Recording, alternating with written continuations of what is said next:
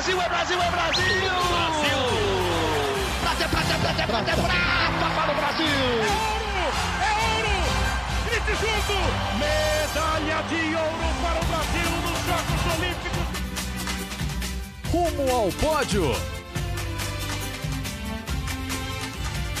Saudações olímpicas! Este é o Rumo ao Pódio, podcast de esportes olímpicos da Globo. Eu sou Marcel Merguiz, estou em casa em São Paulo e novamente na companhia dele, Guilherme Costa. Fala Gui, tudo bom? E aí, Marcel, bom dia, boa tarde, boa noite para todo mundo ligado no Rumo ao Pódio, contagem regressiva em 170 dias. A gente está gravando no dia 2 de fevereiro, terça-feira, 170 dias para as Olimpíadas de Tóquio. Exatamente, famoso Dia da Marmota, que é basicamente que estamos vivendo há um ano. Dia da Marmota, inspirado naquele famoso filme O Feitiço do Tempo, mas como nossos dias se repetem aqui, também poderíamos dizer que vivemos num belo e agradável Dia da Marmota, esperando a Olimpíada chegar, esperando a vacina chegar, esperando tudo melhorar para todo mundo. Gui, muitos assuntos esta semana. Semana passada a gente falou que os pré-olímpicos estavam começando e iam começar. Temos notícias ruins, porque os pré-olímpicos que iam começar, alguns estão atrasados, sendo adiados, outros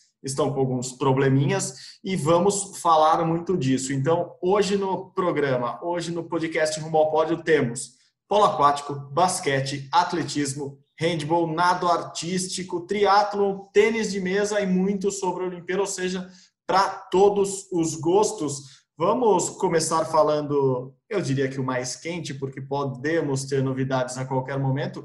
O polo aquático brasileiro. O polo aquático brasileiro estaria ou deveria ter embarcado já para o pré-olímpico, que vai ser, vai ser realizado na Holanda, o pré-olímpico de polo aquático masculino, já que o pré-olímpico de polo aquático feminino ocorreu semana passada.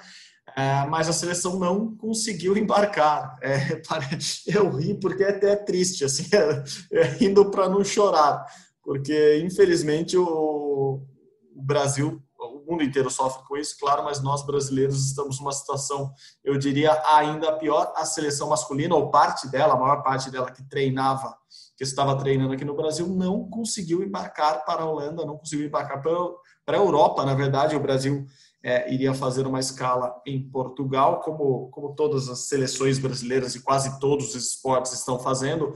Portugal, que é, Rio Maior, que virou um, uma espécie de braço avançado do centro de treinamento do time Brasil lá em Portugal. É, é uma estratégia, além de receber os atletas brasileiros para treinar por algum período, serve de quarentena para os brasileiros irem para outros países para competir, para treinar, para estar ali no, é, com outros rivais, com adversários. É, desta vez o Brasil não conseguiu ir porque a Europa passa por um, um novo fechamento e os brasileiros ficaram retidos no aeroporto.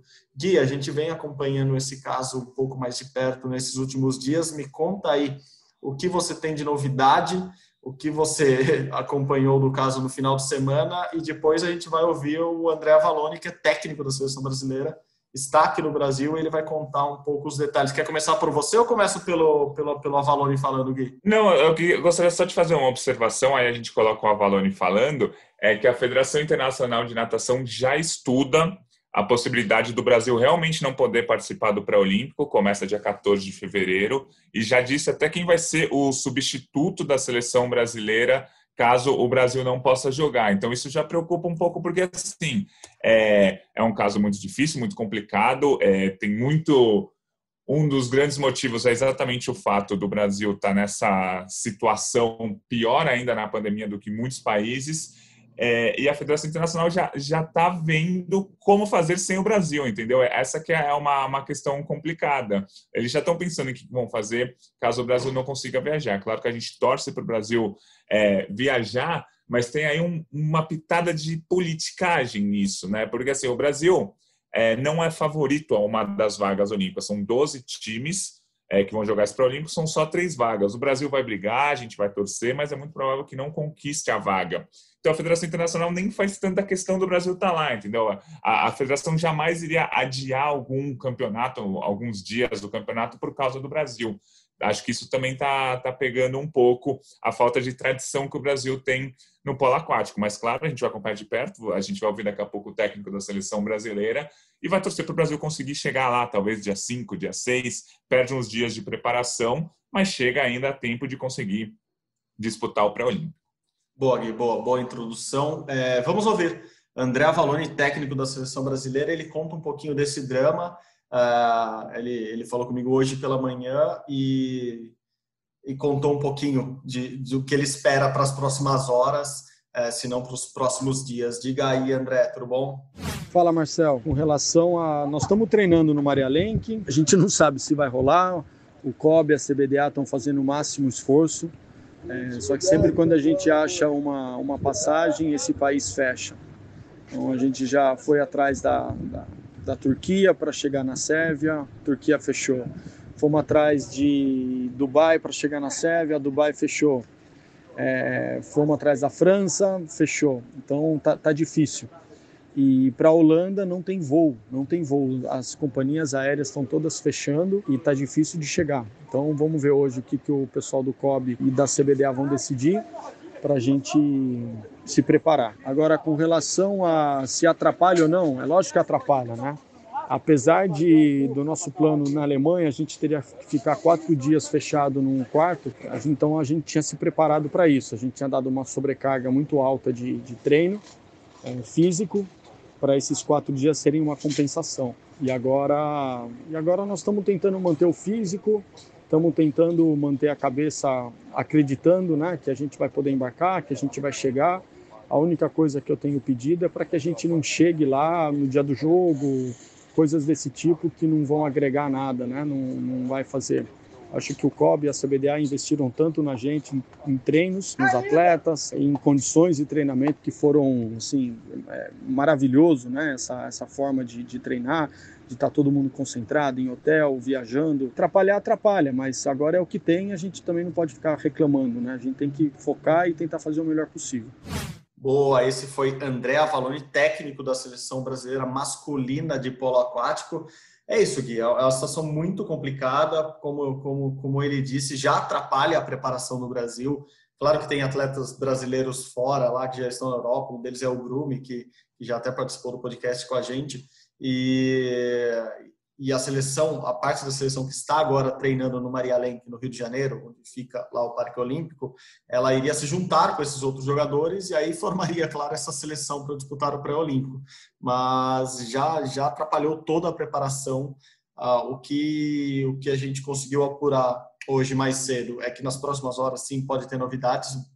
O COB e a Confederação Brasileira de Desportos Aquáticos estão tentando, de qualquer jeito, embarcar esses atletas para lá as duas principais alternativas são essas: tentar ir direto para a Holanda, é, mas não há voos diretos, então é, teria que ser com alguma escala em algum lugar. Então, eu imagino que essa é a opção mais difícil, ou ficar num país que, no caso, não é Portugal dessa vez, que é até um, um pedido da seleção masculina, é, ir de alguma maneira para a Sérvia, onde o Brasil poderia fazer amistosos fortes, poderia se preparar de verdade nesses últimos dias, essas duas últimas semanas de preparação para o pré-olímpico, então é, há essa alternativa de ir para a Sérvia, depois ir para Portugal, me parece uh, o mais óbvio a ser feito, se conseguirem passagens. A gente sabe que está muito difícil, porque o Brasil realmente não está controlando nada bem a pandemia.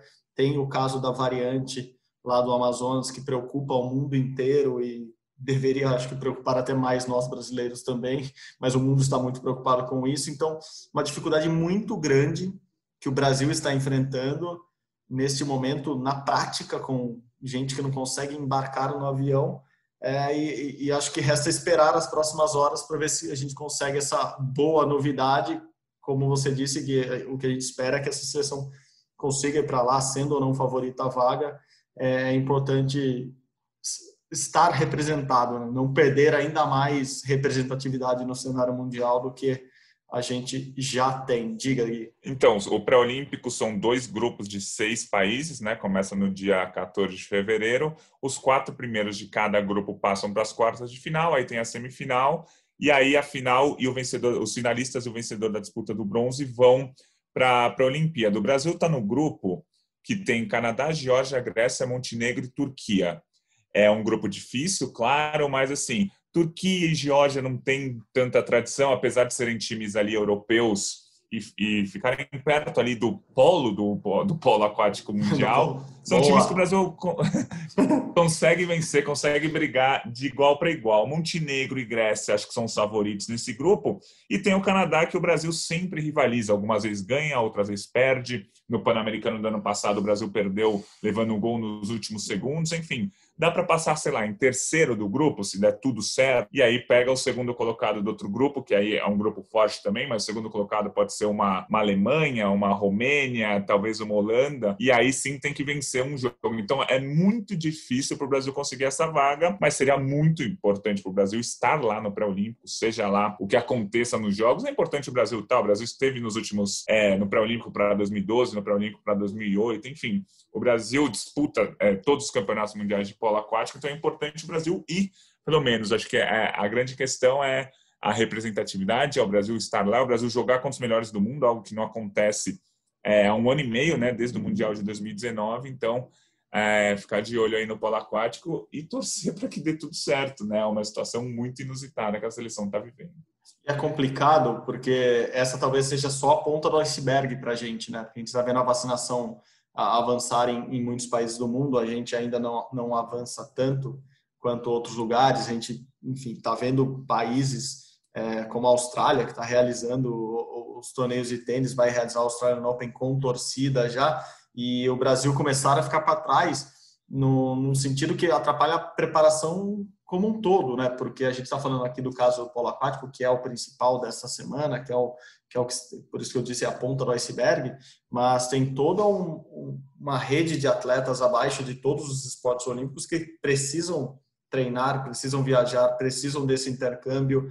Uh, tem atletas de judô, de judô, desculpa, de taekwondo essa semana que foram que foram exatamente para a Sérvia para treinar lá e, e, e, a Sérvia acabou virando um centro de grandes é, lutadores de taekwondo no, no, no, último ano, durante a pandemia, então eles estão indo para lá. Os atletas do, do atletismo, assim, a, a, seleção brasileira de atletismo vai para os Estados Unidos daqui a pouco fazer um camping é, em Chula Vista. É, imagina se todo mundo voltar a proibir a entrada de brasileiros, o, trabalho que COB e todas as confederações, e eu não sei o quanto Itamaraty ou o governo federal estão agindo ou estão ajudando nisso, mas é, me parece muito mais uma negociação ali entre a Confederação Brasileira e a Confederação Holandesa do, do esporte. Imagino que essas portas também são muito abertas pelas, pelas próprias é, o centro do poder do esporte de cada país, o Ministério do Esporte ou, ou a Confederação é, Olímpica de cada país que está ajudando uma outra. Mas me, me deixa preocupado para os próximos, para as próximas semanas, talvez até para os próximos meses, essa restrição da entrada de brasileiros por causa disso tudo que a gente está falando. E não vai ser só o polo que vai viajar para para ter um pré-olímpico pela frente, teremos outros pré-olímpicos já muito em breve. É isso, né, Gui? De polo a gente vai esperando as novidades e vai informando por aqui pelo GE. Globo, na TV Globo ou onde tiver um espacinho a gente informa vocês. Por falar em pré-olímpico, hoje temos novidades de pré-olímpico. A Federação Internacional de Basquete sorteou nesta terça-feira, dia, dia 2 de fevereiro, famoso dia da marmota, como a gente disse lá no começo, os grupos, né, as chaves do, do basquete masculino e feminino na Olimpíada. E, enfim, para o Brasil que está fora do feminino, a novidade é a chave do masculino. Então, o Brasil ainda não está classificado, vai disputar o pré-olímpico e a bolinha do pré-olímpico do Brasil caiu na chave que tem exatamente Austrália, Nigéria, a bolinha do pré-olímpico do Brasil, estamos falando tanto dela, a bolinha do pré-olímpico da Sérvia. É isso, né, Gui? É um grupo que, olhando de cara, estamos supondo que o Brasil vai classificar. É, tem a Austrália, que é um time com tradição, mas não é o maior bicho-papão que a gente podia ter pela frente. A Nigéria, que é um time sem tradição, mas que também vem crescendo nos últimos anos. Só que daí pode ter uma Sérvia, iria do outro pré-olímpico. É, é uma chave, não, não é o grupo da morte, mas também não é a chave mais acessível do mundo. Mas para quem já vai estar tá chegando na Olimpíada ali, classificando em julho, tá bom, né? Não, se, se o Brasil ganhar esse pré-olímpico, da, batendo principalmente a Croácia, que é, que é o time da casa ali, vai ter outros times fortes, tipo Alemanha e Rússia, o Brasil vai chegar, assim, cotado para brigar por uma medalha da Olimpíada no basquete. É que é muito difícil que o Brasil ganhe esse pré-olímpico. A gente vai torcer, a gente tem analisado, a gente tem visto quais jogadores vão poder ir nesse pré-olímpico, quais não vão poder ir, de todos os países. Mas se o Brasil ganhar um pré-olímpico da Croácia na Croácia, o Brasil chega cotado para medalha. E chegando numa Olimpíada, caindo num grupo de Austrália e Nigéria, que é o que você falou, são seleções muito boas, mas são seleções batíveis. Eu não vou dizer que estão no nível do Brasil, eu acho que as duas seleções, por sinal, estão no nível até um pouco melhor do que o Brasil. Sim. Mas, mas se o Brasil chegar vencendo vencendo a, a Croácia. O Brasil vai chegar de igual para igual e é um grupo bem acessível, assim, perto dos outros, né? O grupo A tem Irã, França, Estados Unidos e o vencedor de um dos pré-olímpicos. E o grupo C tem Argentina e Espanha, que foram é, finalistas no último campeonato mundial. O Japão, que acho que é a equipe mais fraca aí de toda essa toda a competição, e uma quarta equipe que vai vir um pré-olímpico também. Então o Brasil fugiu dos três principais bichos papões, são Argentina, Espanha, Estados Unidos. E não sei se vai fugir da Sérvia, né? A Sérvia deve ganhar o pré-olímpico e deve participar, mas eu acho que dentro do possível foi um grupo menos complicado para o Brasil, caso, claro, o Brasil venha a se classificar, o que é muito difícil também, né? A gente vai esperar o pré-olímpico lá de julho, ver como vão estar as seleções para participar da competição, mas no, no fim do dia o sorteio, se o Brasil se classificar, foi positivo para o Brasil. Exato, a gente está falando da Sérvia, a Sérvia que deve brigar pela vaga ali com a Itália, que, que é um país medalhista olímpico recentemente, então é, também nenhum, não, é, não é um grande bicho-papão, mas é uma seleção forte. Claro, com 12 seleções só na Olimpíada, teríamos muito poucas seleções fracas. É, agora, tirando um pouco de lado essa visão brasileira nossa do grupo, que é o grupo B, é, o grupo A já, já, de cara pode ter Estados Unidos e Canadá, que é um jogo interessantíssimo ali pela, pela rivalidade, por mais que os canadenses sejam tem uma seleção mais fraca e estejam evoluindo, mas tem uma seleção mais fraca, já é uma rivalidade boa. Estados Unidos e França é um baita jogo também.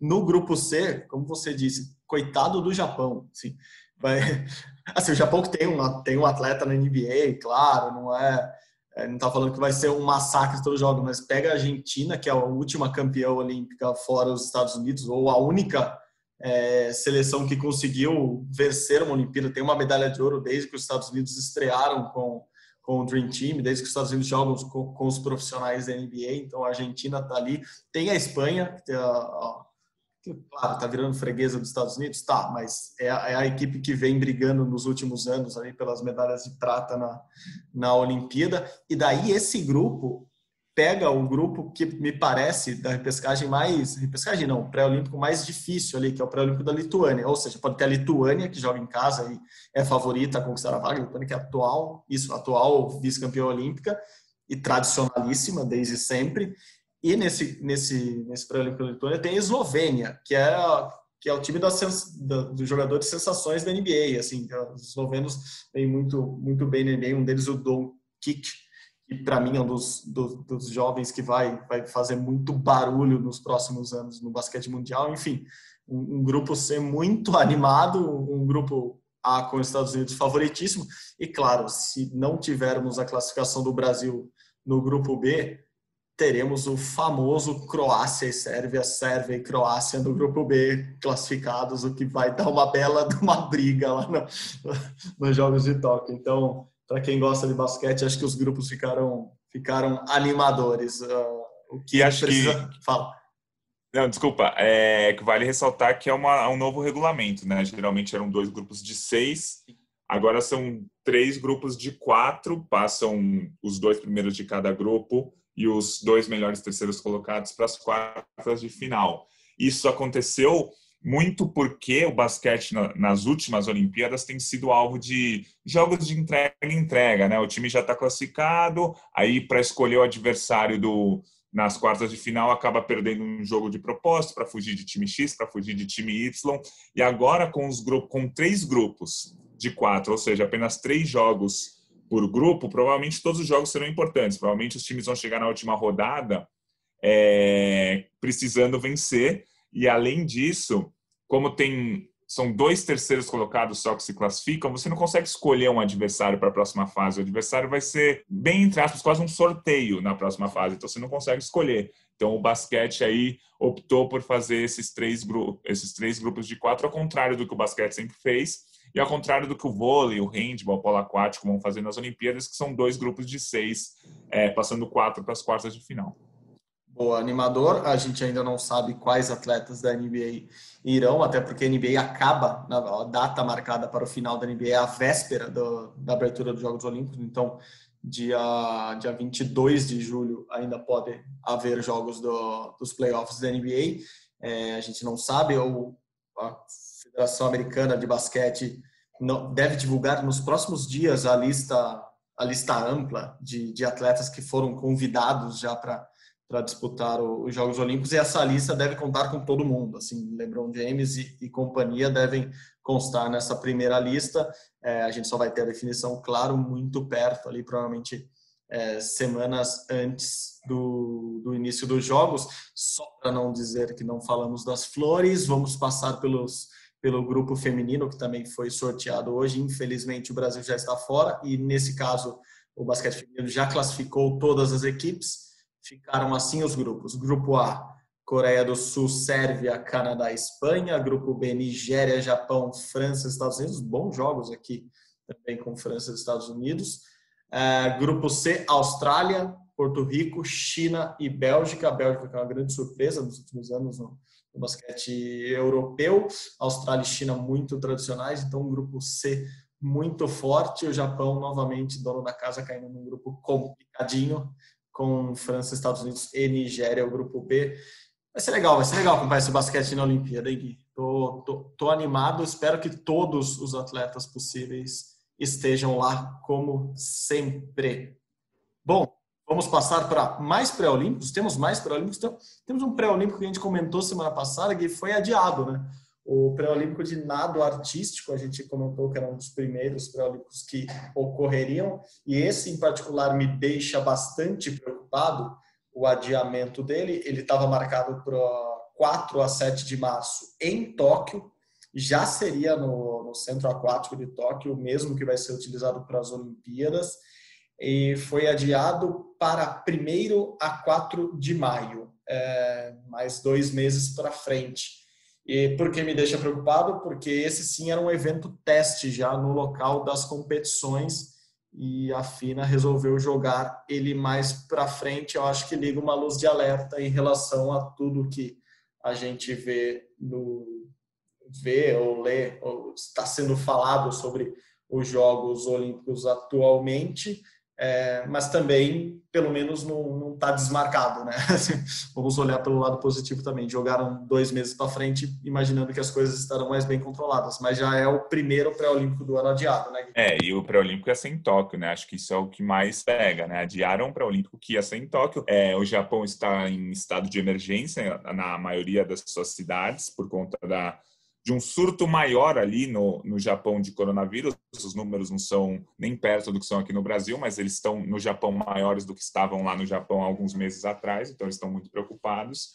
E é uma preocupação mesmo, porque a gente estava esperando tal mês de março, né, que ia ter um pré-olímpico lá no Japão para a gente ver se como é que estão as coisas lá, como é que os atletas vão chegar lá, e não, não vai ter mais esse pré-olímpico em março. É, foi foi para maio, né? Adiou um pouco a nossa nossa ansiedade.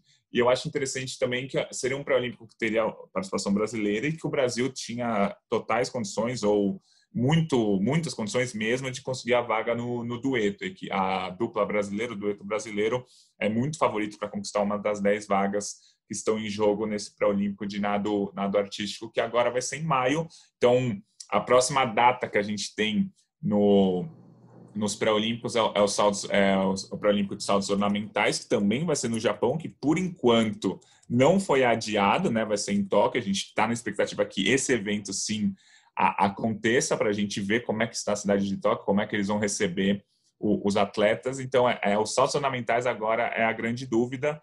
O campeonato está marcado, se não me engano, para abril, né? Deixa eu acho que para abril, e agora a gente espera essa Copa, esse campeonato, né, essa Copa do Mundo Saltos Ornamentais, que vai ser no Japão do 18 a 23 de abril, que ela permaneça nessa data. Por enquanto, está, perma, está permanente ali, 18 a 23 de abril, a Copa do Mundo de Saltos Ornamentais, que será um pré-olímpico para as Olimpíadas. Aí, é, é, quase na mesma data, o que eles fizeram foi isso, né, jogar os dois pré-olímpicos basicamente para o mesmo período, e imaginando que tudo estará muito melhor ali por abril. E como, como nosso correspondente Carlos Gil disse semana passada, era, era até uma, uma, uma apuração dele lá do Japão, uma visão do que ele está vendo lá. É, tudo deve ser, se, se, algo mudar, vai mudar ali até o, o, começo de março mesmo, porque dia 25 de março já tem revezamento da tocha, enfim, as coisas devem, devem ter as definições, definições definitivas, diriam os poetas, eu acho que no, já no, no, começo ou meio de março, então acho que no próximo mês. Outro pré-olímpico, outro, na verdade é um qualificatório olímpico que, que, não, que não vai acontecer agora na data marcada, estava marcado para abril, o pré-olímpico de, de equipes do triatlo, né, do revezamento por equipes, que é uma prova nova na Olimpíada. Esse pré-olímpico estava marcado para a China em abril e já foi adiado para junho no México. Então, também ganha dois meses à frente para ver como as coisas avançam para o Olímpico de Revezamento, ou seja, muita gente é, concentrada no lugar, sai da China, vai para o México, muda de data dois meses para frente, então o triatlon também mudando alguma data em relação ao qualificatório olímpico. A gente fala em ansiedade, imagina esses atletas que estavam vendo o pré-olímpico ficar a, a, a, um mês de distância, agora já são três ou dois meses, passam a ser cinco, enfim, tudo vai ficando é, mais perto da Olimpíada. É, a sensação que eu tenho é que todas as federações estão empurrando com a barriga alguns meses para frente, tanto que a gente está com poucas competições agora é, em janeiro, fevereiro, algumas estavam marcadas e já foram jogadas para frente. Então, se tudo der certo, se tudo acontecer, abril, maio e junho vão ser meses recheados de competições, porque tem muitos esportes, mas muitos esportes mesmo, a gente não tem um grande evento desde 2019, né? Alguns passaram 2020 inteiro branco. Então a sensação que eu tenho é que tá todo mundo jogando dois meses para frente para ver o que vai acontecer, como que o mundo vai estar tá daqui a dois meses. E eu não sei se o mundo vai estar tá tão diferente do que está hoje, né? Talvez mude até para pior. É aquela sensação que a gente tinha, acho que em março, abril do ano passado, que a gente fala, não, daqui um mês tudo vai estar tá resolvido. No segundo semestre tudo vai estar diferente.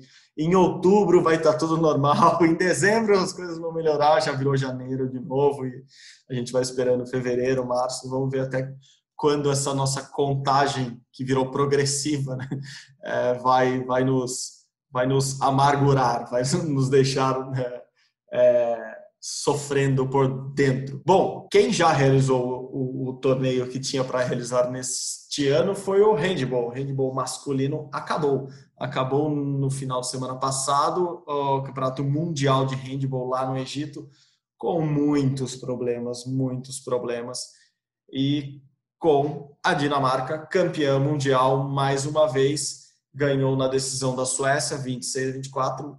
Claro, é muito equilibrado de novo. Era previsível que essas duas seleções fizessem, pelo menos, chegassem às semifinais. Ali, as, as semifinais foram também previsíveis, com França, franceses e espanhóis chegando também. É, e a Dinamarca campeã, a Dinamarca atual campeã olímpica, atual bicampeã mundial agora, o Hansen de novo eleito o MVP, o melhor jogador da competição.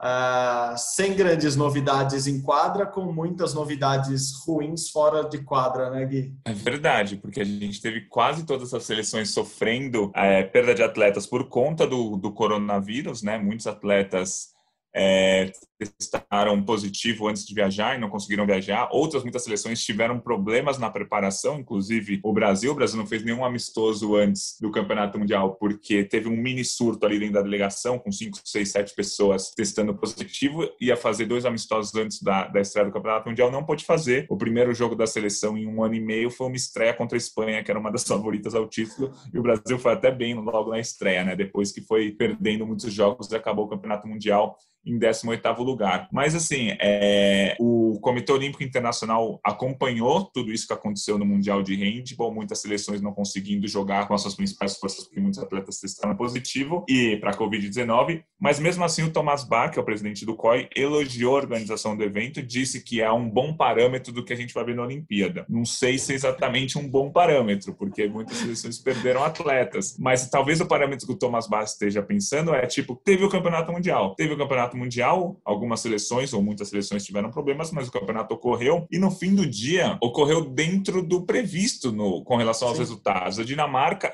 os, os grandes favoritos eram é, Dinamarca, Espanha e França. Esses três países estavam nas semifinais. Sim. A Suécia, que era um, um dos candidatos, foi a que fez a final contra a Dinamarca. Então a gente não viu nenhuma grande surpresa no Campeonato Mundial. O, o, Egito, que jogou em casa, é sempre uma seleção que, que atrapalha todos os times, porque é uma seleção boa, mas que nunca consegue chegar até a semifinal. Perdeu nas quartas de final para a Dinamarca, por exemplo, na disputa de sete médios.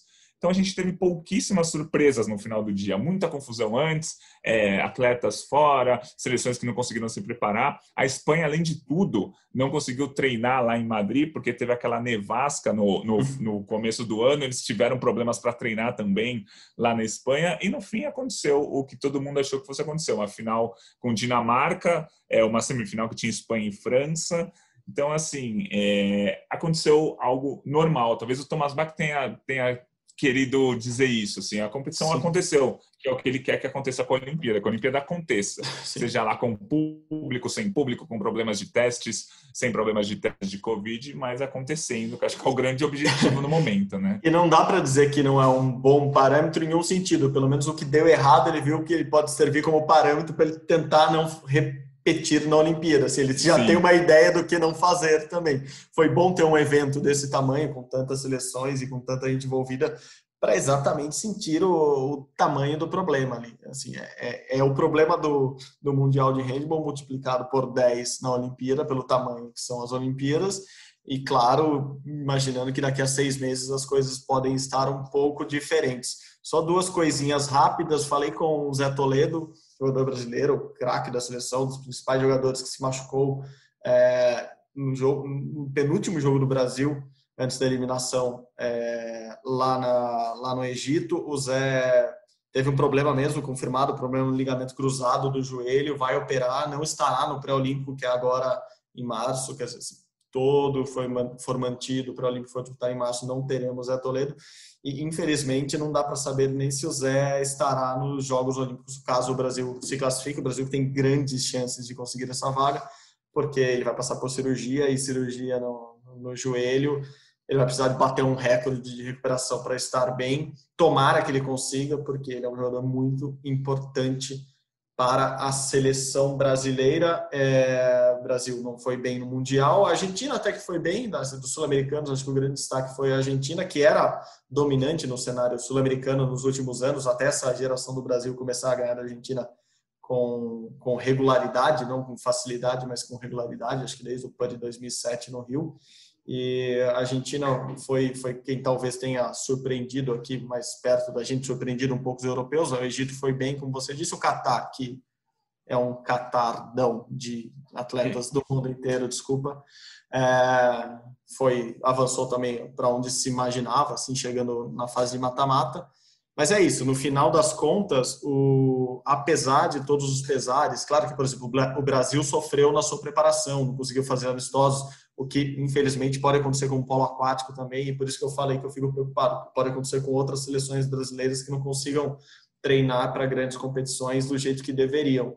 Mas no final aconteceu o que o acho que até o Jorge Bichara falou para gente, Jorge Bichara, diretor de esportes do COB, lá atrás, que no final as grandes seleções, os grandes atletas, eles vão continuar sendo os grandes atletas, as grandes seleções, Sim. independentemente da pandemia, porque de alguma maneira ou outra eles conseguem é, manter o nível, o alto nível deles e se atrapalha todo mundo é, e você mantém esse patamar de, de desigualdade técnica ali, os grandes continuam sendo maiores que os outros mesmo diante dos problemas. Então, acho que o Mundial de, de Handball já começou a mostrar é. isso, como outras competições vêm mostrando. Né? Isso. Só, só para completar da Argentina, é, a Argentina ganhou da Croácia, que era uma das candidatas ao título, mas aí na última rodada, quando era para conseguir a classificação, perdeu do Catar. É, se a Argentina ganhasse do Catar, se classificava para as quartas de final, com uma campanha histórica, ganhando da Croácia, mas aí perdeu do Catar, que é o que você falou, é um, é um catadão, né? Tem vários jogadores estrangeiros, mas é uma seleção que, pô, quando você chega no último último jogo de uma fase precisando ganhar do Qatar, você tem que ganhar para se classificar, não podia ter perdido. Então, Exatamente. os próprios argentinos ficaram decepcionados com essa derrota no fim, mas assim, a Argentina foi bem melhor do que o Brasil. Por exemplo, a Argentina conseguiu ganhar da Croácia, o Brasil não conseguiu surpreender nenhum time europeu. Empatou com a Espanha na primeira rodada, empatou com a Tunísia na segunda,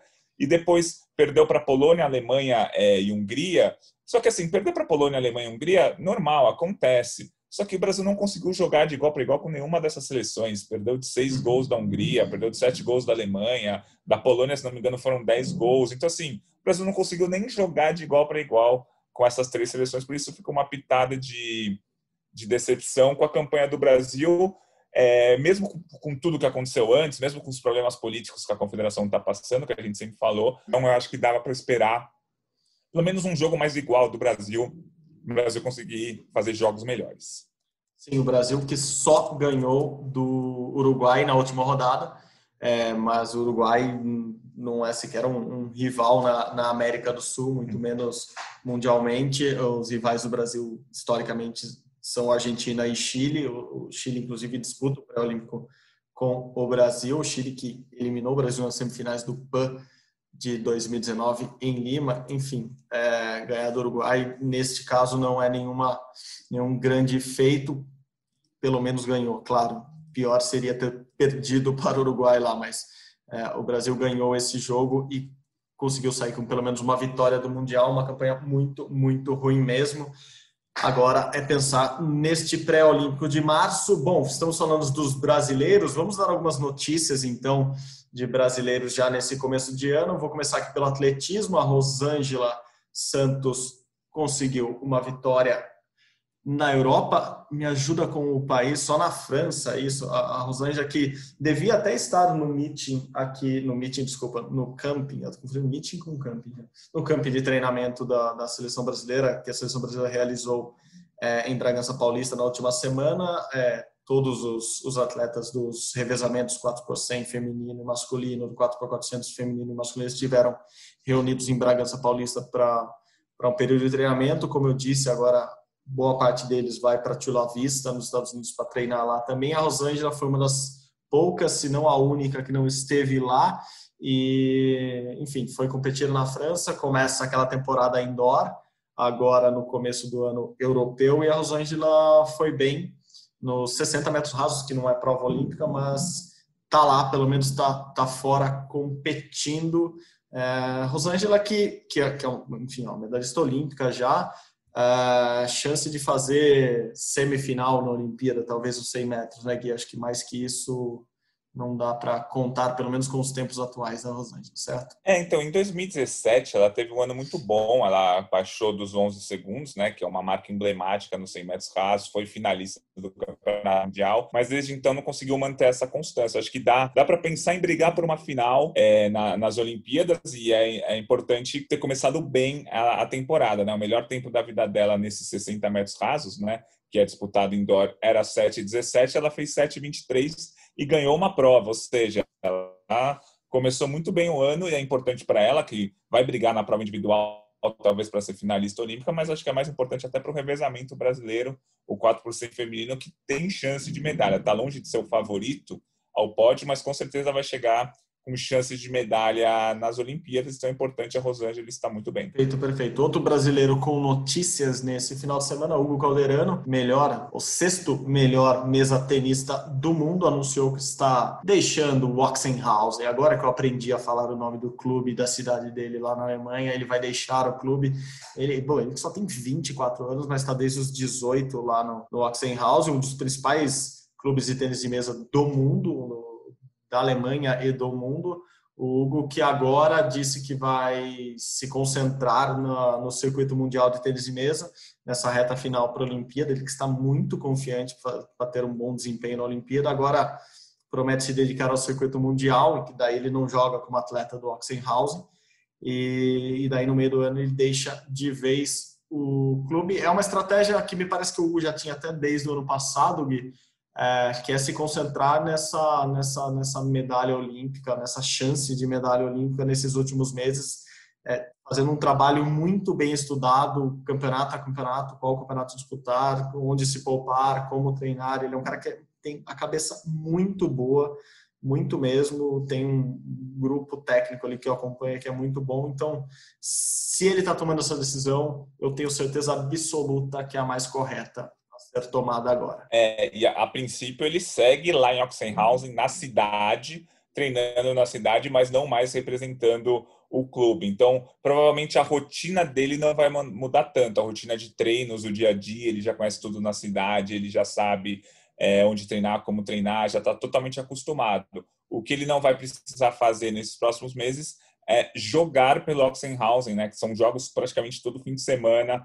pela Liga Alemã, pelo Campeonato Alemão, enfim, às vezes pela Champions League de tênis de mesa. Então, acho que foi uma, uma escolha ali é o que você falou, se o Hugo tomou essa, é, essa, esse caminho, provavelmente é o mais certo mesmo, porque ele está sempre muito bem assessorado ali. Perfeito, perfeito, Gui. Bom, para encerrar, sem aquela, sem aquela pergunta de sempre, não dá, né? Vai ter Olimpíada, Gui? Os jogos estão confirmados? Quando serão os jogos? Alguém já... Essa semana, na, na semana passada, a gente, a gente gravou o podcast antes da apresentação do, do, do comitê do do Comitê Olímpico Internacional, enfim, da, das entrevistas coletivas, mas não disseram nada que a gente já não soubesse na terça-feira. Não estou dizendo que a gente é bem informado, estou, é, mas é que é, a gente já imaginava que a posição final do COI fosse essa mesmo, pelo que a gente vinha ouvindo nos últimos dias, não, não foi nenhuma grande surpresa. É, enfim, não imaginávamos que fosse anunciar o cancelamento da Olimpíada, é isso que a gente quer dizer. E, enfim, tudo caminhou muito muito normalmente com calma na última semana, sem, sem reportagens bombásticas saindo. E a novidade, na verdade, Gui, ficou por parte dos países. Né? Alguns países começaram a anunciar que vão vacinar os atletas é, antes da Olimpíada. É, não que eles tivessem dito antes que não iriam vacinar, mas há um, uma, uma conversa muito escancarada do COI com, com com a própria OMS, Organização Mundial de Saúde, com membros, dizendo que atleta nenhum vai furar fila, que os participantes da, da Olimpíada não vão furar fila, e é isso que a gente está falando. Eles não estão dizendo que vão furar fila, mas alguns países que já estão adiantados na imunização da, da, sua população começaram a anunciar que vão sim é, vacinar atletas numa espécie de segundo grupo, assim, passando a linha de frente, passando a área médica, passando os, os idosos. É, alguns países, e vou listar aqui: Hungria, Austrália, Israel, Coreia do Sul já anunciando que vão vacinar os seus atletas olímpicos e alguns desses países, inclusive atletas olímpicos de inverno, né? Que a gente fala muito pouco aqui no Brasil, mas já no começo de 2022 tem Jogos Olímpicos de Inverno de Pequim. Então, são seis meses de diferença entre os Jogos Olímpicos e outro, nunca aconteceu isso, e agora alguns países que têm essa tradição, tanto de inverno quanto verão, é, já estão avisando, anunciando que vão sim vacinar seus atletas antes dos Jogos Olímpicos. É uma discussão boa que a gente vai ter nos próximos meses, certo? É, eu acho que eles é, mais importante do que vacinar os atletas antes das Olimpíadas é, são os atletas serem exemplo, né? Tem um movimento anti-vacina muito grande no mundo inteiro, principalmente ali nos Estados Unidos. O Comitê Olímpico Americano, por exemplo, já disse que muitos atletas americanos não quiseram ou não querem se vacinar. Então, assim, é um movimento anti-vacina muito grande que se tiver exemplos, grandes atletas, estou dando exemplos fictícios aqui do LeBron James, da Naomi Osaka, é, de atletas da Europa, atletas de Israel, né? Israel, por enquanto, é o grande país que está conseguindo vacinar a maior parte da sua população se vacinarem é um exemplo gigantesco para quem está com o pé atrás, não acredita na vacina, vai lá e, pô, seu ídolo está se vacinando, por que, que você não vai se vacinar? Então, acho que eles são muito mais importantes como exemplo do que como é, todo mundo tem que se vacinar para a Olimpíada, que é o que não vai acontecer de jeito nenhum. Né? Exatamente, perfeito. Belíssima análise, acho que isso mesmo é um. E, e, o, e o próprio Bach, voltando numa fala dele no fim do ano, ele falava isso quando perguntaram se os atletas seriam obrigados a se vacinar para disputar os Jogos Olímpicos, ele falou: eles não vão ser obrigados a se vacinar para os Jogos Olímpicos, mas eu ficaria muito contente se todos os atletas se vacinassem para os Jogos Olímpicos, porque eles são exemplos para a população mundial e a gente sabe que são mesmo em todos os sentidos, por mais que alguns atletas possam não entender isso algumas vezes, eles são atletas, eles são exemplos como atletas, como esportistas, como, como praticantes dos esportes que eles praticam, mas eles são exemplos sociais, são exemplos humanísticos, são exemplos para a comunidade em geral. Então, Que bom que países estejam pensando assim, que bom que atletas é, façam campanha a favor da vacina, também façam campanha a favor da ciência, da saúde, da medicina e, nesse caso, é fazer campanha a favor da vacinação. Gui, por hoje é só, pessoal. Mais alguma coisa por aí? Não, acho que é isso mesmo. A gente segue na contagem regressiva, porque os jogos seguem marcados, né? Então faltam 170 dias hoje, dia 2 de fevereiro. Tá chegando cada vez mais perto, aí menos de seis meses para as Olimpíadas. Boa, boa. 170 dias. O Brasil já tem 180 atletas classificados, como a gente disse semana passada. Viramos a chave, já temos mais atletas classificados do que dias que faltam. Daqui a pouco teremos menos dias e mais atletas classificados. É isso. Eu vou encerrando aqui só com uma pequena, não é nem uma homenagem, mas é um pequeno abraço para ele que anunciou que deixa o grupo, grupo Globo hoje, que deixa a Globo, Tino Marcos, nosso repórter, nosso mestre das reportagens esportivas. É, Tino nos deixa. É muito triste para nós que ficamos aqui com saudade de um texto maravilhoso, mas para nós, amantes de Jogos Olímpicos, fica uma boa notícia. Tino ainda aparecerá na telinha com os seus especiais olímpicos desse ano. Então, se você tem saudade já do Tino, espere. Logo mais, logo menos, é, Tino Marcos ainda aqui na TV Globo com reportagens especiais sobre os Jogos Olímpicos de Tóquio, ali um pouquinho antes de Tóquio. Veremos. Então, fica aqui meu abraço, caso você esteja escutando, Tino, e fica meu abraço a todos os fãs deles que se inspiraram de alguma maneira em fazer jornalismo ou fazer jornalismo esportivo ou fazer qualquer coisa, graças a Tino Marcos, essa pessoa sensacional, é isso. Bom, obrigado Tino. Então, para você, dedicado a este Rumo ao Pódio, Rumo ao Pódio que é uma produção minha com Guilherme Costa e tem edição de Leonardo Bianchi e Bruno Palamin. A coordenação é de Rafael Barros e a gerência de André Amaral. Você nos encontra lá na página do GE. Vai lá, ge.globo Rumo ao Pódio você encontra o nosso podcast e todos os outros.